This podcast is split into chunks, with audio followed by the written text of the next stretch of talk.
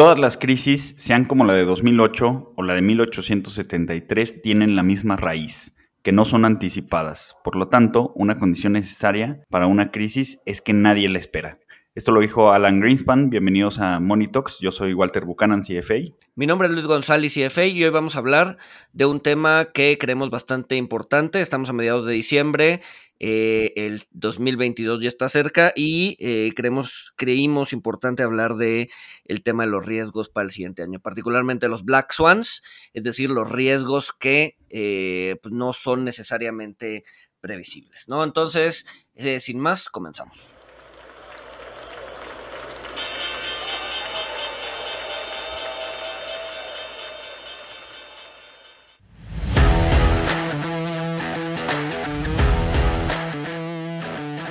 Monito, el otro lado de la moneda. Bueno, pues vamos a hablar de, riesgos que creemos que eh, yacen adelante el camino. Algunas preocupaciones eh, están justificadas, otras no, algunas estarán, estarán ligadas. Eh, y bueno, pues recordemos que, que, los Black Swans, los cisnes negros, los tan temidos cisnes negros, pues están definidos como eventos impredecibles eh, que pues van más allá de lo que se esperaría normalmente eh, para una serie de eventos eh, pues que, se desarrollen o que impacten. y pues bueno, se caracterizan porque son extremadamente raros, tienen un impacto severo y pues bueno, al parecer todos los Black Swans también comparten la característica de que en retrospectiva pues podrían parecer obvios, ¿no? ahorita si analizamos el Black Swan del, que causó la gran crisis financiera de 2008, que fue la burbuja hipotecaria, pues ahora muchos nos dirán que, pues era esperado, era obvio que, iba a pasar algo así, si, si veíamos las posiciones de AIG, si veíamos los, los créditos subprime que estaban dando los, los bancos y cómo los estaban dando, eh, pero la verdad es que estos, estos eventos siempre, siempre son impredecibles, ¿no? Desde, desde mi punto de vista, de, una, de una latencia muy baja, ¿no? Otro ejemplo, otro ejemplo podría ser el, el 11 de septiembre, ¿no? Eh, obviamente ahorita ya hay un chorro de documentales explicándote el por qué llegamos a ese punto, por qué, por qué eh, los talibanes o, los terroristas buscaban eh, golpear o, sembrar terror en, en, Estados Unidos. Sin embargo, pues obviamente en ese momento no era algo que se esperaba o era algo que la gente estaba eh, o tenía esperado que iba a pasar, ¿no? Entonces, sí, como decía Walter, son, son, son eh, eventos de baja probabilidad y por lo mismo me gustaría ser obviamente todavía más claro y hacer el siguiente disclaimer, que es que todo lo que vamos a platicar ahorita no es nuestro escenario base para el 2022, son eventos raros eh, es un ejercicio, lo que, lo que vamos a intentar hacer va a ser un ejercicio de flexibilización mental en donde buscamos, eh, pues sí, salir un poco de lo que se espera para el siguiente año para hablar de eh, los, los, estos sucesos que, se, que se encuentran, digamos que en la cola de la distribución normal, ¿no? Son, son, son sucesos que con muy poca probabilidad podrían pasar, pero pues que hay que tenerlos en cuenta para, pues, para el siguiente año y probablemente para los años que vienen, ¿no?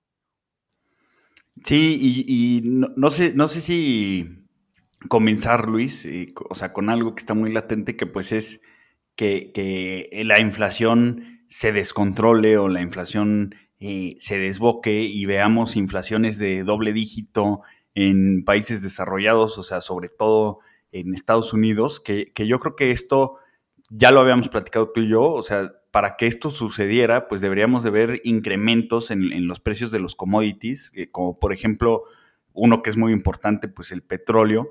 Deberíamos de ver incrementos de magnitudes más grandes que, las que hemos visto en los últimos 12 meses, ¿no? En los últimos 12 meses el petróleo pues se ha subido un 70, 80%, eh, ahorita está alrededor de, 80 dólares eh, y bueno, para, para que este Black Swan se, materializara, o sea, de, inflaciones altas, pues primero tendríamos que ver, creo yo, un Black Swan en el precio del petróleo, donde pues, se fuera, ya lo habíamos comentado, o sea, no, no solamente duplicara su, su nivel a 160 dólares, sino que eh, pues quizás se fuera más allá de los 200, 250 dólares, que bueno, yo, yo en lo personal pues lo veo improbable, o sea, sin duda para mí este sería, sería un Black Swan, eh, pues bastante sorpresivo, realmente con, con, la demanda de petróleo, la, capacidad de producción de petróleo,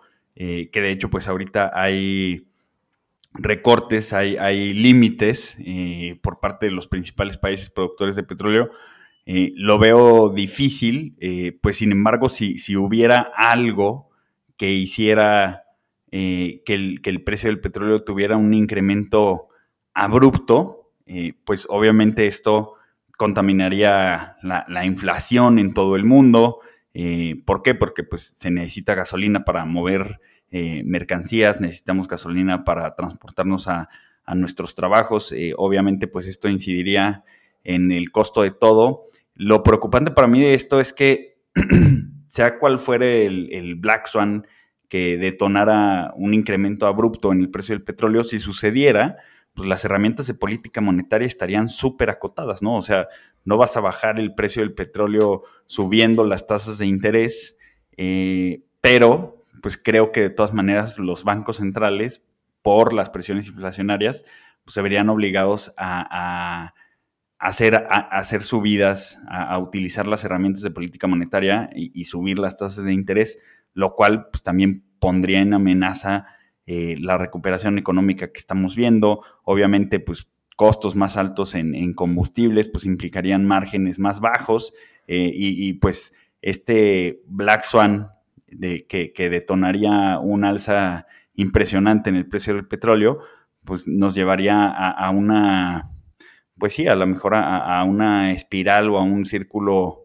vicioso donde podría resultar una, una, depresión económica, ¿no? ¿no? No sé cómo veas tú esto, digo, yo lo veo improbable, pero pues es algo que, preocupa a algunos, ¿no? Sí, claro, a ver cómo un poco en línea con lo que decías, ¿no? Eh, una Fed más hawkish, ¿no? Este, eh, probablemente una inflación más alta eh, implicaría una Fed más hawkish, lo hemos estado viendo ya, ¿no? probablemente la Fed empiece con, a aumentar su ritmo de retiro de estímulos, probablemente empiece a subir tasas más rápido. Entonces, si hay una espiral inflacionaria hacia adelante, una, espiral inflacionaria más fuerte, que definitivamente no es el caso base, eh, pues sí, a ver, podríamos tener eh, una Fed subiendo tasas más rápido y llegar a un punto en donde pues las acciones de la Fed causen problemas económicos, ¿no? Ya lo vivimos, lo vivimos a finales de los 70 con Paul Volcker, eh, en donde son pues, inflaciones altas, en donde inflaciones altas eh, hicieron que la Fed subiera tasas muy, muy rápido y eh, pues llegamos a la crisis de, finales de los 70 eh, inducida por la Fed, ¿no? Esta subida de alza, esta subida de tasas muy, muy rápida. El problema ahorita también es que esa subida de tasas pues se viene o viene sucediendo en un mundo en donde el, endeudamiento está eh, al tope, ¿no? Entonces, pues esa subida de tasas podría hacerte que las, el endeudamiento de los países y el servicio de la deuda de los países pues tenga tenga, este, tenga ciertas consecuencias, ¿no? Se vuelva más complicado. Y además, pues Powell no tiene nada que perder, ¿no? Ya, ya va a ser eh, nominado para un segundo término, no se puede nominar para más, más tiempo. Este, entonces, bueno, ya, ya, ya amarró chamba los siguientes cuatro años. Eh, entonces podríamos ver un, un, Powell un poquito más relajado en la forma de pensar y por lo tanto pues, intentar hacer que su legado, que va a ser este, eh, bueno, que hasta ahorita su legado ha sido periodos de inflaciones altas, se vuelva todavía, todavía peor si es que intenta actuar con cierta, eh, bueno, no o sea, si, empieza a actuar de manera desesperada, digámoslo, ¿no? Eh, sí, de, manera, pues sí, que no esté anticipada en el mercado, ¿no? Lo cual sería un Powell mucho más hawkish. Exacto, exacto, exacto. Y ahorita, como ya no le tiene que probar nada a nadie ya tiene chamba agarrada los próximos cuatro años, ya, o sea, ahorita lo que más le importa es su legado más que eh, no necesariamente eh, hacer lo que el presidente quiera o, lo que el mercado quiera, ¿no? Ahorita lo que quiere es amarrar su legado y hoy por hoy pues, su legado ha sido bastante malo, eh, dado que llevó a, un periodo de, inflaciones tan altas, de, bueno, tan, tan altas como lo que no habíamos visto en los últimos 30 años, ¿no? Entonces, pues sí, a ver, podría ir por ahí. Y hablando del tema de la inflación, yo también voltearía a ver hacia el otro lado, ¿no? O sea, nadie, o sea, a ver, hoy por hoy sí estamos, sí, la mayoría del mercado está esperando mayor inflación.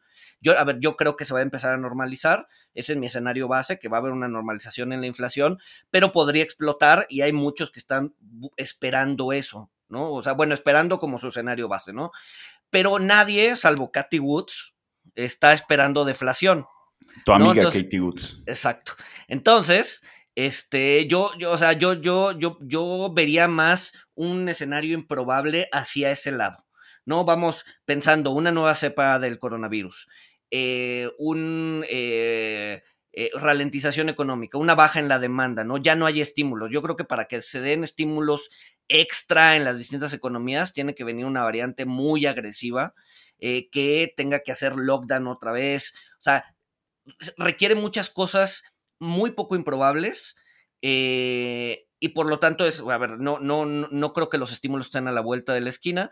Eh, entonces, bueno, una demanda hacia abajo, eh, un, la oferta sigue, sigue creciendo, ¿no? O sea, ya tiene un ritmo de crecimiento.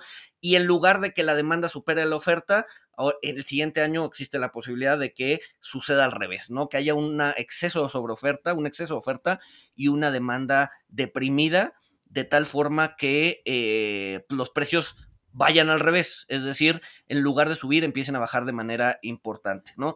Y empecemos a ver deflación, ¿no? Entonces, eh, creo que ese es un riesgo que nadie o que muy pocas personas están considerando. Definitivamente creo que es un riesgo de probabilidad con probabilidad baja, eh, pero no lo descartaría como posible Black Swan para el 2022, ¿no? Deflación en lugar de inflaciones altas. Sí, que también, o sea, ya, lo hemos, ya lo hablamos en el capítulo de, inflación, pues el tener inflaciones nulas o el tener deflación, como le sucedió a Japón, eh, pues también esto tiene un impacto en, la economía y tienes el, dinero parado y pues obviamente tener el dinero parado te va a pegar en el, en el crecimiento económico. Eh, fíjate que otro Black Swan derivado de, lo que tú comentas, de que se empiece a tener eh, tasas más altas o se empiece a tener políticas eh, más hawkish, tú mencionaste que puede haber problemas en el servicio de la deuda, eh, que pues definitivamente, ¿no? O sea, a, tasas más altas, pues les va a salir más caro a los gobiernos financiarse, que pues ahorita tenemos muchos países con eh, razones deuda sobre PIB de 150%, de 200%, o sea, la cantidad de, deuda es enorme, pero a mí también me, me preocupa, o sea, y creo que pudiera ser más preocupante la deuda corporativa, porque eh, pues recordemos que la, tasa a la que se financia el gobierno es la tasa base, porque en teoría eh, lo que se le presta al gobierno vía CETES, vía treasuries, vía bonos, eh, pues es una deuda que no tiene riesgo de crédito, no tiene riesgo corporativo, porque pues para que un gobierno quiebre, pues está bastante, bastante complicado. Además, pues en teoría pues tienen, tienen la impresora para imprimir eh, billetes, hay mil memes de, Powell imprimiendo dinero, este, que bueno, pues también este, este hay un poquito de misconception en esto de que la Fed imprime dinero a discreción, eh, pero a mí lo que me preocupa también es la, deuda corporativa, porque eh, o sea, los niveles de tasas a los que llegamos llevaron los, los spreads corporativos, que es la, es la diferencia eh, de las tasas de las empresas contra las tasas del gobierno. O sea, están, están en mínimos históricos. Digo, ya repuntaron un poquito, pero están muy, muy bajas, lo, cual eh, pues fomentó que, las empresas refinanciaran, que las empresas se apalancaran más. Inclusive creo que hay varias empresas eh, que han emitido deuda para recomprar acciones por lo barato que, que salían emitir deuda eh, por lo barato que iba a eh, salir el servicio de la deuda.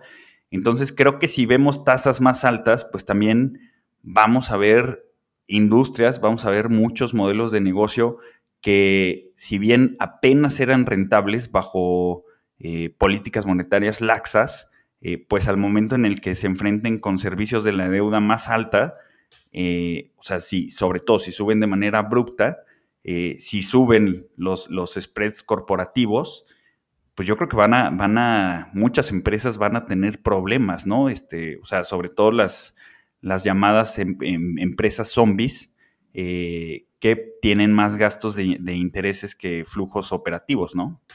Exacto, es que es, que es un poco esta crítica que hacen eh, de, los bancos centrales hacia adelante, ¿no? Que, podrían caer en esto que se llama como dominancia fiscal, en donde eh, la Fed va a estar respondiendo, los bancos centrales van a estar respondiendo a las políticas fiscales de los distintos países justo para evitar estas distorsiones, ¿no? Entonces ahí podría maniatar un poco el, hacer de los bancos centrales a nivel global, eh, justo para evitar que la deuda le explote en la cara tanto a gobiernos como a empresas, ¿no?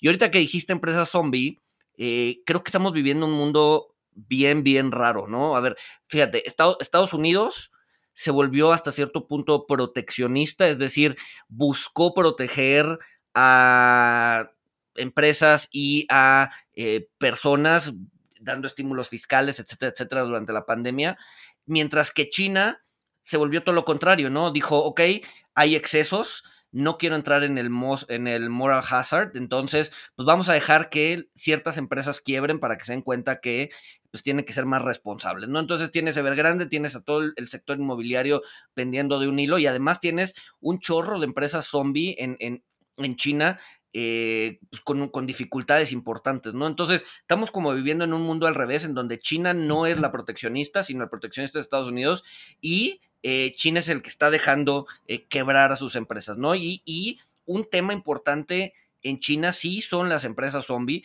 que han ido creciendo muchísimo, ¿no? Entonces, eh, creo que una subida general de tasas, si bien no en China, en China es probable que las tasas permanezcan bastante estables, como el tipo de cambio, etcétera, etcétera, podría traer disrupciones a nivel global importantes, ¿no? Veíamos el otro día eh, datos, no, no, no, los voy a citar de memoria, probablemente este, cometa ahí algunos errores con las cifras, pero eh, pues alrededor del 60-65% del Nasdaq, de las empresas del Nasdaq, no están generando ingresos, ¿no? Traen, traen pérdidas, ¿no? Entonces, eh, ¿en, ¿en, qué mundo eso es sostenible, ¿no? Entonces es probable que, pues sí veamos eh, ciertas correcciones hacia adelante, ¿no? No, no, no, no, no, no puedes tener una bolsa en donde pues, no generas absolutamente nada y todo es especulación, ¿no? Sí, no, definitivamente, definitivamente. Eh, oye, que, que, esto, o sea, también me lleva a comentar, o sea, tú, tú sí ves riesgo, o sea, obviamente ya el escenario base eh, de, de, muchos, o sea, y lo que sí suena eh, plausible, pues es que disminuyan las recompras a un ritmo más acelerado, empiecen a subir tasas de interés, pero también, o sea, muchos temen que, que el, ciclo secular de baja de tasas que viene eh, del fin de la era de Volcker, cuando el Treasury de Estados Unidos estaba eh, arriba del 10%, llegó a estar casi al 15%, eh, pues las tasas se han venido bajando en los siguientes, pues sí, 25 años, 26 años, y ahorita tenemos un, pues un Treasury de 10 años que está ahorita al 1.43, prepandemia estaba alrededor del 3. ¿Tú crees eh, que, esta tendencia secular de baja de tasas de 26 años eh, esté, esté, en riesgo, esté, o sea, podamos ver eh, que al contrario, que ahora viene un, alza en las tasas de interés, pero no, no de corto plazo, sino de largo plazo, como bonos de 10 años y más largos? Pues, a ver, nos viene encantando el, fin del ciclo secular desde, ¿no? Desde los ochentas, ¿no? O sea, sí llevamos un ciclo de baja de tasas muy importante en las últimas décadas. Este, tocamos el suelo. Eh, hasta ahorita no han dado indicios, por lo menos no Estados Unidos, que, que, que, entrar a tasas negativas, por lo menos no hacia adelante. Entonces, a ver, yo creo que más bien ya tocamos el suelo y es probable que veamos, sí, un rebote, pero no definitivamente no a niveles eh, Volcker 70, etcétera, etcétera. No, a ver, yo creo que eh, lo que vamos a ver hacia adelante en las tasas va a ser como una nueva normalidad. Eh, una nueva tendencia, quizás yo no la baja, pero sí ciclos pronunciados alrededor de 0 eh, y 4%, ¿no? 4 o 5%, que es eh, pues, donde, donde hacia donde van hoy las tasas, ¿no? Creemos que hoy están ya en el suelo, pues no tienen otra cosa que ir más que, más que para arriba, ¿no? Entonces, eh, con esta tasa de inflación, con la Fed un poco más hawkish, pues es probable que sí veamos eso. Definitivamente no a niveles de los 70, ¿no? Ok, ok. Ahora, fíjate, otro Black Swan, eh, para mí importante, o sea, que más bien voy a hablar de la consecuencia, ¿no? No sé qué lo podría causar, o sea, pero esto es algo, eh, pues, que, que, sí me tiene un poquito intranquilo, eh, no lo veo, no lo veo probable, este, pero, pero pues bueno, ya, ya, dijimos que la característica de los Black Swans es que eh, suceden aunque, aunque su latencia, aunque su probabilidad sea baja. Eh, ahorita tenemos valuaciones muy altas, todavía no son tan altas como, como la burbuja.com, donde, donde el precio sobre utilidad ajustada de 10 años llegó a 40 veces, o sea, eh, en, promedio ibas a tardar 40 años en, recuperar tu inversión en base a un promedio de las utilidades de 10 años. Este, ahorita estábamos en, niveles superiores a 30, 35, por ahí. Este, no, sé si se iba a ajustar un poquito este múltiplo eh, con los últimos reportes de, utilidades, porque han venido creciendo las utilidades y los márgenes.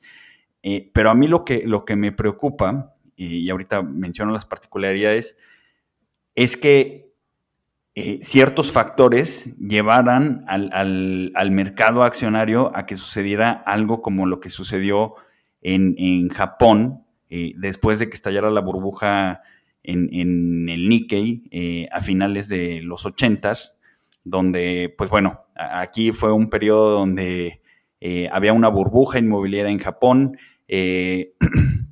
la, tierra del Palacio Imperial eh, que pues e, era un, pedacito de tierra comparado con California, valía más que todo California, eh, que Japón tiene más o menos el tamaño de California. El mercado inmobiliario de Japón para esos entonces valía cuatro veces más que el mercado inmobiliario de, Estados Unidos.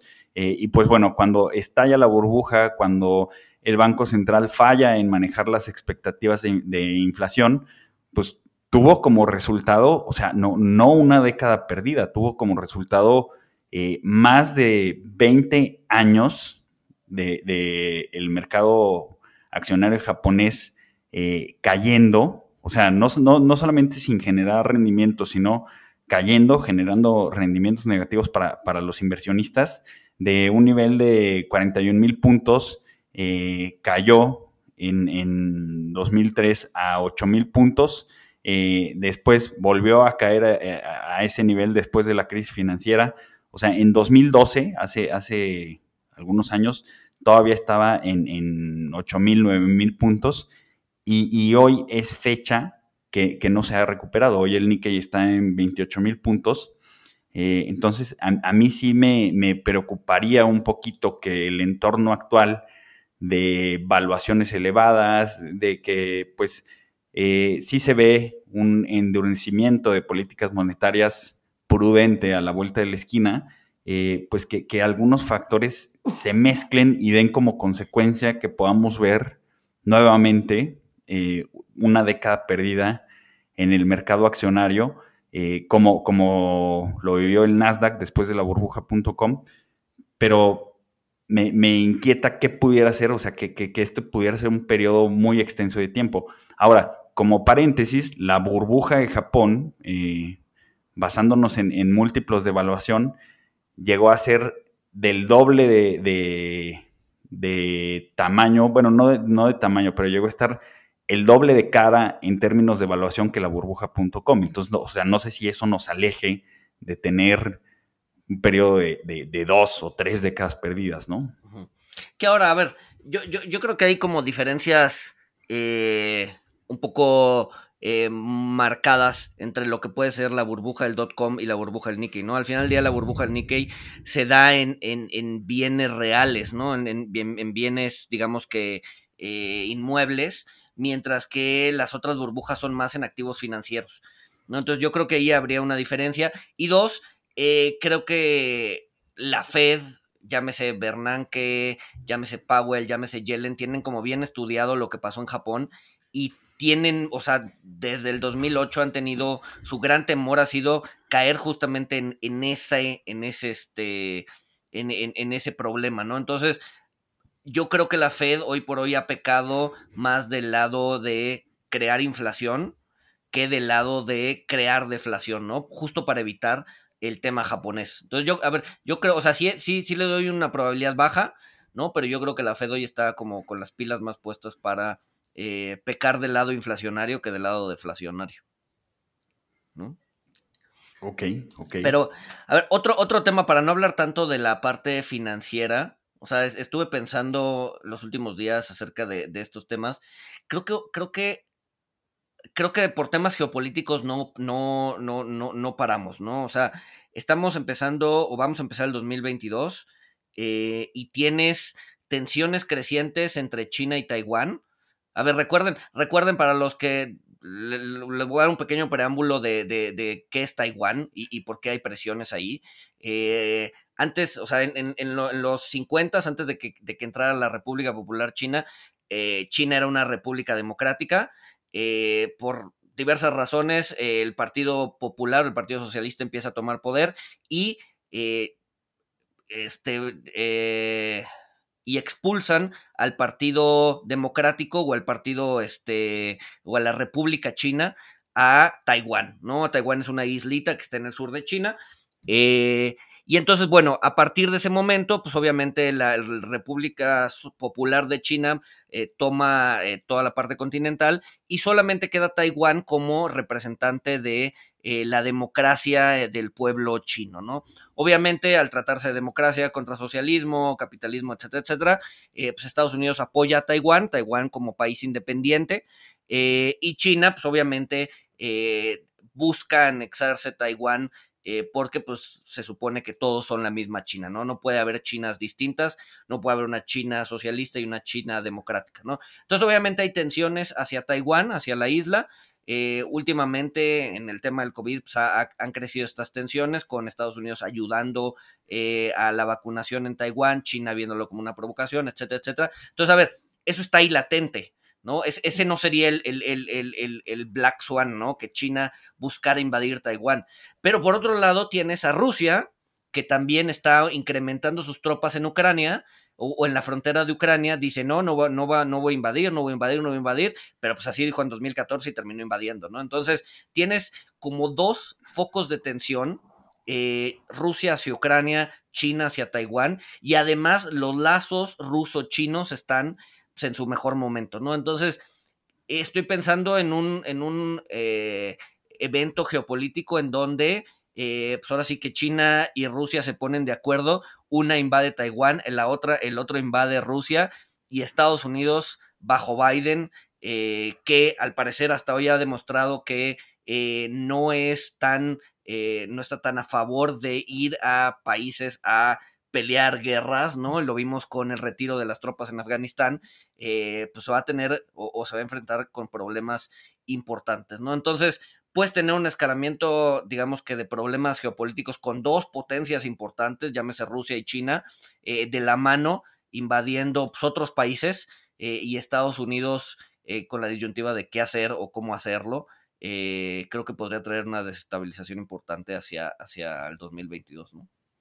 Sí, claro, aunque, aunque bueno, o sea, ya conflictos geopolíticos previos, como, como la anexión de Crimea a Rusia, pues obviamente sí trajeron eh, sanciones eh, de parte de, Estados Unidos y la, Unión Europea a Rusia. O sea, los mercados rusos eh, sí lo pasaron bastante mal, pero pues finalmente no, no perturbó como tanto los mercados, ¿no? Digo, obviamente si, si estos conflictos geopolíticos escalan más, este, pues sí, sí, probablemente nervios, sí habría nerviosismo y repercusiones en, en los mercados financieros, ¿no? Este... Sí, pero ahora el, tema ahora es que tienes a, China respaldando eso, ¿no? Y China ya no es cualquier cosa. O sea, si hubiera sido China hace 20 años, pues igual y no, no lo pelas, ¿no? Pero ahorita China ya está, ya es, o sea, ya es, ya, ya le, ya está el tú por tú con Estados Unidos en términos ¿no? O sea, ya no es cualquier, ya no es cualquier güey, ¿no? Entonces.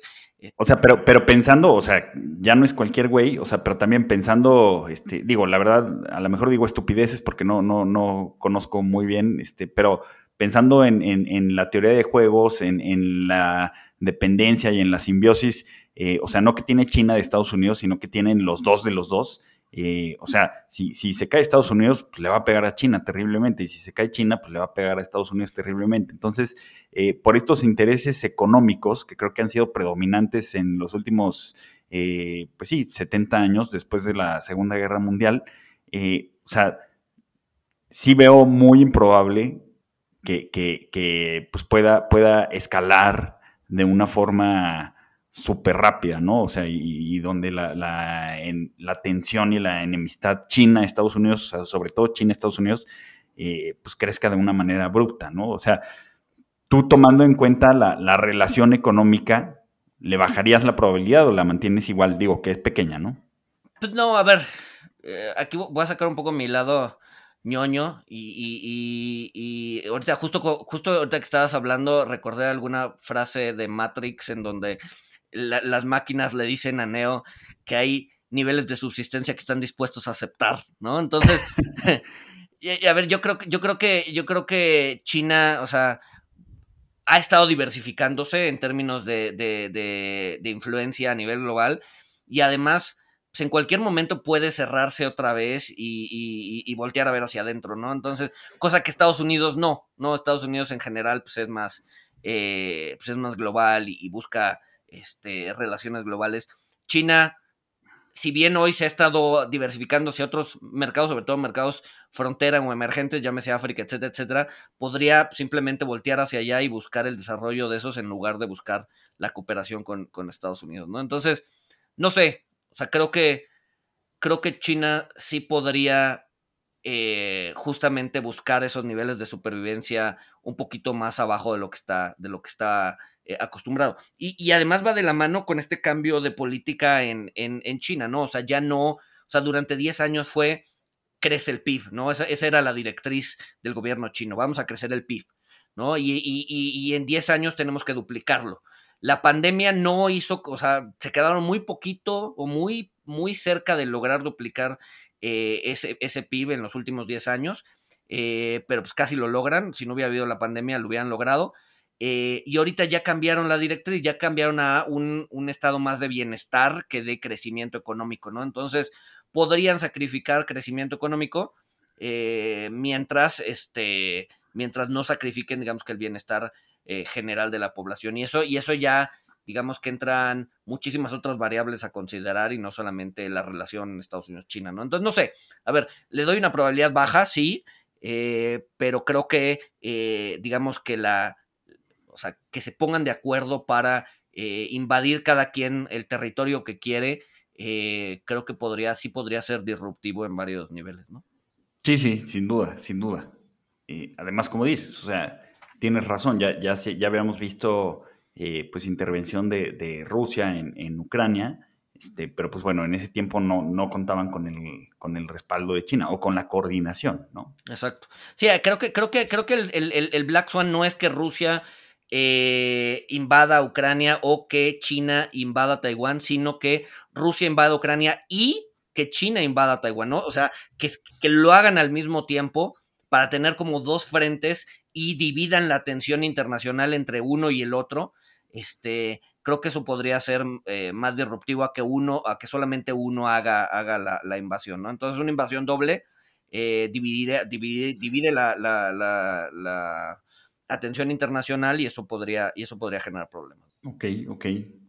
Temas medioambientales, obviamente está, no sé, o sea, cada año se vuelve más complicado el tema de las lluvias, del calor, este, incendios, etcétera, etcétera. Yo, a ver, yo creo que eso va a seguir avanzando y va a llegar un momento, si no sé si 2022 o hacia adelante, en donde pues, podríamos ver eh, problemas serios, sobre todo en el tema de commodities, de agrícolas o agropecuarios, en donde pues, puede generar como escasez y por lo tanto olas de hambruna, etcétera, etcétera, ¿no? O sea, eso, eso, es algo que se da, eh, no, o sea, a ver, no en el largo plazo, sino es algo que puede suceder tan pronto como en la siguiente cosecha, ¿no? Si, si por alguna razón las cosechas que son cíclicas no se dan a tiempo, no se dan en, forma, pues eso puede generar disrupciones de muy corto plazo, ¿no? Entonces, o sea, no es algo que, a ver, si es, si es algo que se viene acumulando en el histórico, pero es algo que eh, si se observa, se va a observar en una cosecha en un tiempo determinado y pues va a generar problemas en ese momento, ¿no? No es, no, o sea, no es algo acumulativo en donde dices, bueno, los, los granos están cayendo o las reservas de tal están cayendo. Muchas veces, o sea, hay muchas zonas del mundo que viven prácticamente al día en términos de cosechas y si una cosecha no se da en tiempo y forma, pues puede generar problemas eh, económicos y sociales, ¿no? Sí, creo que muchas hambrunas en Europa se, han desatado por inviernos muy severos, ¿no? Que, que se vivieron en, la región, creo que también en, Estados Unidos. O sea, si, si por el cambio climático, o sea, el, clima ya de por sí es impredecible, pero, o sea, si, si tuviéramos inviernos súper fríos, si tuviéramos súper inviernos, este, que pues bueno, ya, ya hemos visto eh, videos en YouTube, digo, últimamente no hemos tenido súper inviernos que generen hambruna, eh, pero sí en los últimos años pues hemos visto videos en YouTube de, gente eh, en el hemisferio norte que sale a tirar cubetas de agua a la intemperie y se congela en automático. me, acuerdo que hace... O lagos avanzando, ¿no? Sí, o lagos, que se congelan y empiezan a avanzar el hielo, ajá. Sí, sí, eh, cuando hubo un, vórtice polar, ¿no? Algo así hace, hace algunos años, no, recuerdo cuánto. Este, pero sí, o sea, creo que eh, muchas hambrunas han sido porque hay inviernos muy, muy gélidos que, pues, congelan todas las cosechas repentinamente de una forma inesperada. Obviamente, eh, pues miles de toneladas se echan a perder y pues esto, como ya lo dijo Luis, ¿no? Generan problemas eh, sociales que pues desembocan en, una inestabilidad que además, o sea, si, si, bien es algo que sucede de forma repentina, para recuperar el equilibrio, eh, pues así como se puede perder una, cosecha pues en un evento singular, el recuperar esa producción pues tarda meses, ¿no? Si no es que años. Exacto.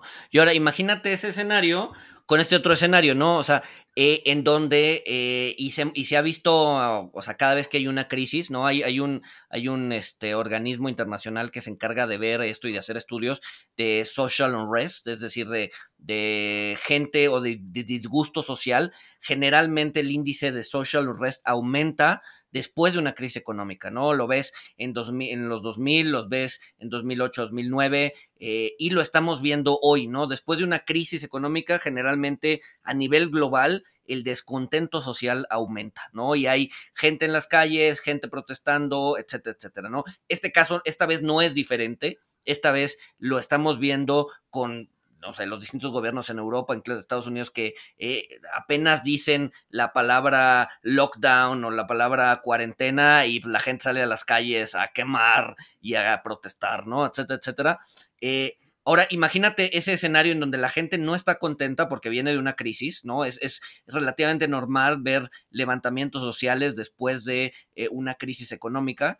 Eh, aunado a temas de falta de alimento, o sea, puede llegar a ser un problema, o sea, una especie de tormenta perfecta en donde eh, si de por sí ya estaban enojados, ahora les quitas las cosas básicas como puede ser, o les aumentas los precios como puede ser eh, este tema inflacionario, pues se vuelve todavía más fuerte, ¿no? Eh, y esto pues podría derivar a cambios políticos, a una, este, digamos que volverse más pues sí, que la gente vote por eh, eh, políticos un poco más... Sí, regímenes más extremos, ¿no? O sea, ya, ya sean más extremos a la derecha o más extremos a la izquierda, ¿no? Exacto. Ahora, hablando sobre esto, o sea, y poniéndome muy futurístico, no para el 2022, pero quizá un Black Swan pudiera ser un avance tan rápido de la, de la inteligencia artificial que nos pase lo que les pasó a, los caballos hace 100 años, ¿no? Eh, el año donde había mayor población de, caballos en el mundo, pues era justo en, 1900, justo antes de que estallara la, revolución industrial. Eh, hoy, si vemos la población de caballos, pues se ha disminuido eh, de una forma muy drástica por lo que sucedió, ¿no? Cuando, cuando llegan las máquinas, eh, pues al campo, a la industria, a reemplazar a las bestias de carga, pues obviamente ya, ya no sirven y pues prácticamente, pues ahora sí, eh, pues los caballos pasaban a, valer nada y pues era mejor comerte un taco de caballo eh, que pues darle comer al, caballo, ¿no? Porque pues ya, ya, no tenía una utilidad, ¿no? Entonces, eh, si vemos un, avance súper rápido de la inteligencia artificial, un, reemplazo eh, donde, pues ya, o sea, donde las máquinas reemplacen a las personas y estas personas ya no tengan un reemplazo en, su, en sus tareas y, empiece, empiece a crecer el desempleo eh, por, por el reemplazo de las máquinas, pues obviamente esto también traería, pues, disgustos sociales, traería inestabilidad social y pues a lo mejor también, ¿no? A lo mejor, este, en el futuro pues vemos, vemos partidos eh, de, extrema derecha o de extrema izquierda anti-máquinas, anti-progreso, ¿no? Esto podría ser, digo, en un futuro medio Matrix distópico. No, y además creo que va de la mano con esta tendencia de que eh, las nuevas generaciones no necesariamente buscan educarse, ¿no? Este, o sea, a ver, en, un en encuestas a niños en Estados Unidos preguntándole qué quiere ser cuando sea grande, pues en los 60 pues, quería ser astronautas, bomberos, o sea, lo que, lo que típicamente un niño quiere ser, ¿no? Igual, o sea, cosas, doctor, ¿no? Cosas que, que requerían cierta preparación y cierto conocimiento. Hoy por hoy le preguntas a los niños qué es lo que quieren ser y pues el primer lugar es influencer, ¿no? Youtuber, ¿no? En donde pues igual y no necesitas estudio. Y a ver, y... y, y, Host de un podcast. Exacto, exacto. exacto, quiero tener mi podcast, exacto. Entonces, o sea, que no necesariamente es eh, muy productivo para la sociedad, ¿no? Entonces, eh, a lo que voy es, pues sí, se puede dar esto, es, máquinas supliendo, eh, digamos que el trabajo no, no educado, digamos, o el trabajo pues sí, que no requiere mucha especialización, eh, con gente que no quiere especializarse. Entonces, al final del día, pues estás teniendo también esta tormenta perfecta de, eh, pues gente que pues, nada más quiere estar sentados hablando en micrófono. Eh, y, pues, sin, o sea, sin generar absolutamente nada, ¿no? Entonces sí podría ser, definitivamente no para el 2022, pero sí, sí es una tendencia más de largo plazo, ¿no? Contrario, contrario, contrario a China, por ejemplo. Que a ver, yo creo que por mano de obra no vamos a, no vamos a parar, ¿no? Los chinos, o sea, esa misma encuesta aplicada en Estados Unidos hace un par de años, eh, aplicada en China, pues eh, China era como el Estados Unidos eh, en los 60, ¿no? el, niño chino pues, no quiere ser youtuber, el niño chino no quiere ser. Ah, puede ser porque está prohibido. Exacto, puede ser porque está prohibido, exacto. Pero por lo menos el niño chino sí quiere, sí quiere estudiar y sí quiere este, ser doctor y sí quiere ser ingeniero y sí quiere. O sea, sí sueña con. Miembro del Partido Comunista Chino. Exacto. No digan mucho de China porque ya ya están, ya están, ya le, ya le jalaron las ya le jalaron las orejas a Dalio, ya le jalaron las orejas a este, a quién más, a Diamond, a, a James Diamond, entonces Mejor no, nos vayan a jalar las orejas a nosotros. Pero sí, o sea, el, asunto es justo ese, ¿no? Este, eh, la gente, por lo menos en el mundo occidental, los niños, los jóvenes, pues no quieren necesariamente ir a estudiar, ¿no? Quieren, eh, pues sí, ser estrellas en YouTube o en Instagram, ¿no? Sí, sí, por supuesto. Sí, de, hecho, eh, o sea, es curioso porque muchos, muchos creen o muchos pensarían que, estamos en la era de la información, eh, pues con toda, porque prácticamente puedes encontrar lo que quieras en, Internet, ¿no? Eh, pero en vez de la era de, la información, creo que es, más correcto eh, la era de la infoxicación o la era de la opinión, ¿no? Porque así como puedes encontrar y aprender de cualquier tema, pues también puedes encontrar y, aprender estupideces, ¿no? Como lo que ya hemos comentado, que la Tierra es plana, que, hmm. este, pues no sé, hay teorías monetarias locas, este, entonces, a lo mejor eh, esto... Eh, o sea, de, los niños queriendo ser influencers y ya no queriendo educarse, queriendo pues aprender física, ciencia y lo que sea en TikToks de dos minutos, este, a lo mejor eso, digo, tampoco para el 2022, pero a lo mejor eso nos lleva a, una era de oscurantismo, donde pues quién sabe, quién sabe en qué va a desencadenar eh, en términos eh, económicos y políticos en los próximos 20 años, ¿no? Exacto. A ver, yo creo, a ver, yo creo, yo soy de la idea que la democracia es, eh, o sea, es este es un sistema bastante deficiente. O sea, no estoy diciendo que sea malo, pero sí es deficiente. Y, Eres totalitario, Luis. no, no, no. No, pero a lo que voy es, eh, la democracia funciona mejor si la gente está preparada para tomar decisiones, ¿no? Entonces, una población completamente ignorante pues, va a tomar decisiones completamente ignorantes, ¿no? Aunque sea la mayoría. Eh, y pues puede ser que hacia allá vamos, ¿no? O sea, al final del día la gente no se quiere educar, la gente, como dices, busca su información en los TikToks y en eh, Wikipedia, que a ver, Wikipedia tiene, tiene cierto nivel, pero no es, o sea, no, no, no puedes hacer una tesis doctoral utilizando Wikipedia, ¿sabes? Wikipedia te, Wikipedia, mismo Wikipedia te avisa, ¿no? Este, el, siguiente artículo es polémico, no tiene las fuentes apropiadas, este, pero pues, a ver, Wikipedia te saca de un apuro, sí, pero de ahí hacer un análisis formal y un estudio formal usando Wikipedia, pues no. ¿No? Entonces, eh, pues sí, nos falta, nos falta todo eso y la tendencia va hacia allá, que la gente, pues sí, eh, busca, eh, pues busca el conocimiento rápido, y no necesariamente el conocimiento pensado y el conocimiento, este, pues sí, lento que genera pues, más conocimiento, ¿no? Eh, obviamente, viendo, viendo, viendo, viendo otros Black Swans, viendo Black Swans más eh, pues podría ser la explosión de una estrella, ¿no? El otro día estaba leyendo que cualquier estrella que explote a 10.000 años luz de radio, que hay varias que están inestables ya, eh, incluyendo una que se llama Beetlejuice, que está en, en, Orión, que de hecho a los científicos justo el año pasado los, los, los, sacó de onda porque empezó a disminuir mucho su, su luminosidad, lo cual es eh, pues, indicio de que podría empezar a explotar o, podría empezar un proceso de explosión. Ya después dijeron que a lo mejor era una nube de polvo que se, había pasado entre la estrella y, la Tierra y por eso había disminuido su, luminosidad. Pero a ver, una estrella de esas características alrededor de 10.000 años luz eh, que explote, pues podría generar... Eh, radiaciones lo suficientemente fuertes para ser disruptivos a nivel global, ¿no? O sea, una estrella grande, a 10.000 años luz de distancia podría borrar la capa de ozono sin broncas eh, de, pues, o sea, en muy poco tiempo, ¿no?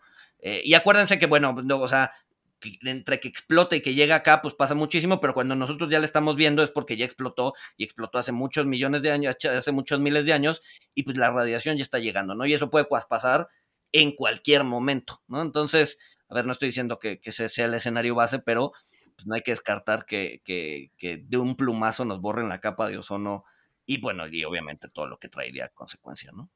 Claro, claro, por supuesto. Oye, bueno, este, se, nos está acabando el tiempo. Eh, ¿Cuáles son, cuál es tu manera de, prepararte o al menos tratar de prepararte? Eh, digo, obviamente si se nos borra la capa de ozono, pues creo que no hay mucho que hacer.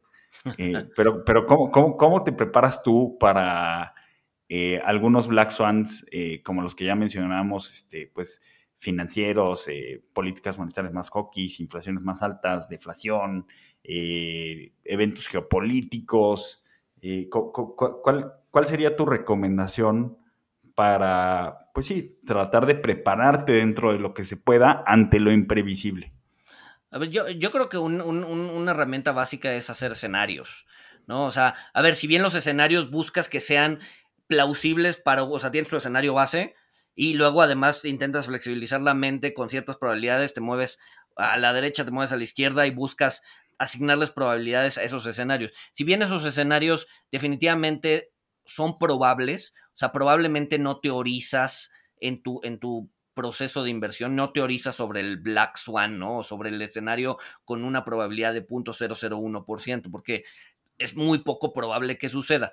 Pero sí, en, ese, en, digamos que en riesgos más eh, latentes o, más fáciles de, que se concreten, yo creo que hacer escenarios es, es un buen ejercicio para tener todo el tiempo la cabeza, digamos que flexible y poder mover de un escenario, de tu escenario base, poder adaptar un escenario eh, un poquito más riesgoso o menos riesgoso. Porque, a ver, todo, todo el capítulo, los 50 minutos que llevamos hablando, eh, hemos hablado de Black Swans negativos, ¿no? Pero también existe el riesgo de que nos vaya mejor, ¿no? Y si no estás posicionado a que te vaya mejor, pues estás perdiendo lana en forma de costo de oportunidad, es decir, no estás posicionado para que te vaya mejor. Entonces, a ver, también hay que pensar en qué podría suceder eh, que mejore la situación parados en donde estamos ahorita y no solamente que las cosas vayan mal, ¿no? Y eso también puede ser un Black Swan. O sea, un Black Swan puede ser, eh, no sé, que, que la pandemia se acabe tan pronto como en enero por alguna razón, ¿no? El virus mutó tanto que se volvió inoperante y ya, se, desapareció del planeta, ¿no? Eh, o, u otros Black Swans distintos que podrían mejorar nuestra condición.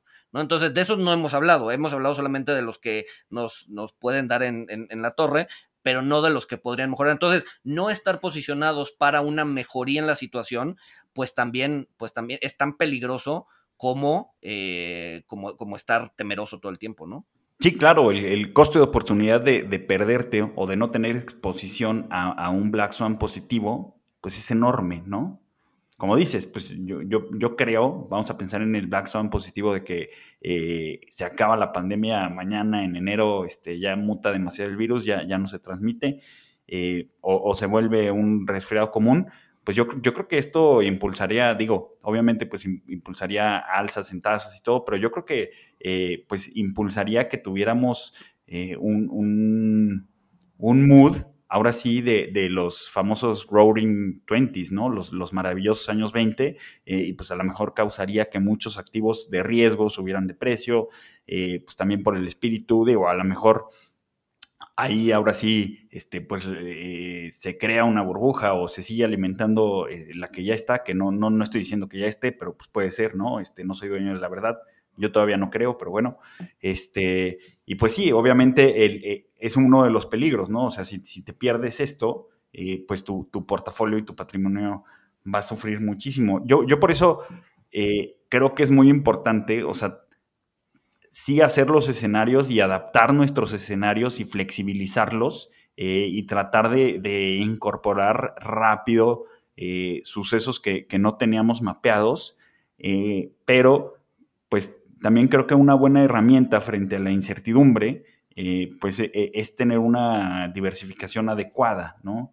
Este, y también, yo la verdad, no, no sé qué opinas tú, Luis, pero últimamente han tomado mucho, mucha atracción unos portafolios que se llaman 4x4 o portafolios all weather, eh, que, se supone que son portafolios para afrontar cualquier tipo de, volatilidad financiera, económica, de commodities, eh, de inflación, de lo que tú quieras, eh, que, creo que hace cierto sentido. El problema que, yo veo es que a veces se, se, tiene que usar mucho el apalancamiento para estas estrategias eh, y yo el apalancamiento sí lo veo pues como algo, como algo que agregas mucho riesgo, ¿no? Y como algo eh, que, por un suceso impredecible, pues ese apalancamiento se puede volver en tu contra por muy diversificado que estés, ¿no?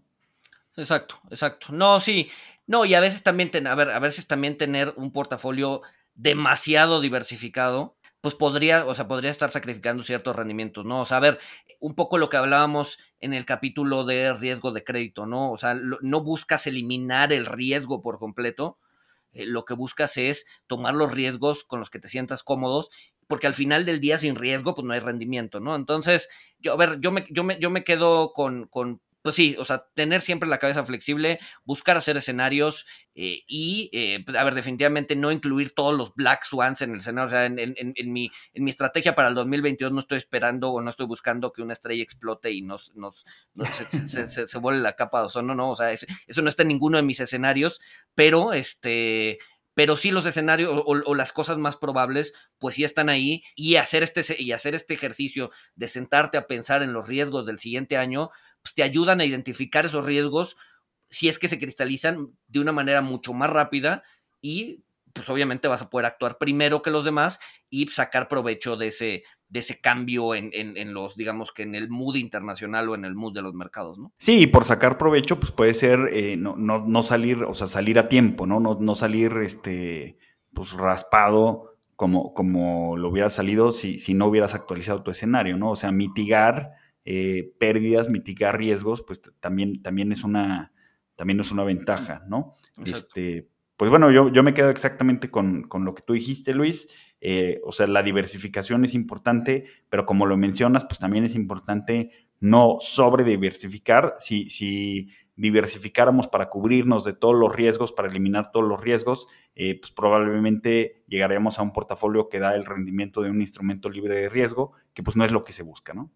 Exacto, exacto. No, a ver, creo que no, o sea, los riesgos no son malos, solamente hay que tomarlos con moderación, estar eh, conscientes de cuáles son los que estamos tomando y estar dispuestos a tomarlos, ¿no? Muchas veces pues, tomamos riesgos que no creemos que estamos tomando o que no tenemos mapeado que estamos tomando y cuando viene el Black Swan o cuando viene el, cuando el riesgo se, se, se, cristaliza, pues ahora sí que te agarra con las manos en la puerta y ahí es donde, y es donde sufres, ¿no? Ándale, creo que, creo que eso es la clave. O sea, cómo te posicionas para no morir ante, ante un Black Swan negativo que se materialice, como le pasó a Long Term Capital Management, a Archegos y, a muchos otros, ¿no? O sea, los Black Swans van a pasar, pero pues si, si sobrevives, pues te vas a poder reconfigurar y te vas a poder reposicionar y vas a poder aprovechar las nuevas condiciones. Correcto. Pues muy bien. Pues nada, pues si ya no hay más que decir, nos escuchamos el siguiente miércoles. Y siéntense a pensar en los riesgos del siguiente año que les va a salir, o sea, va, a ser una, dos horas, tres horas de, de, pensar, pero eh, pues es un ejercicio que definitivamente no va a caer en, en eh, o sea, no va a ser ocioso, ¿no? Y ahora sí, nos escuchamos el siguiente miércoles. Saludos.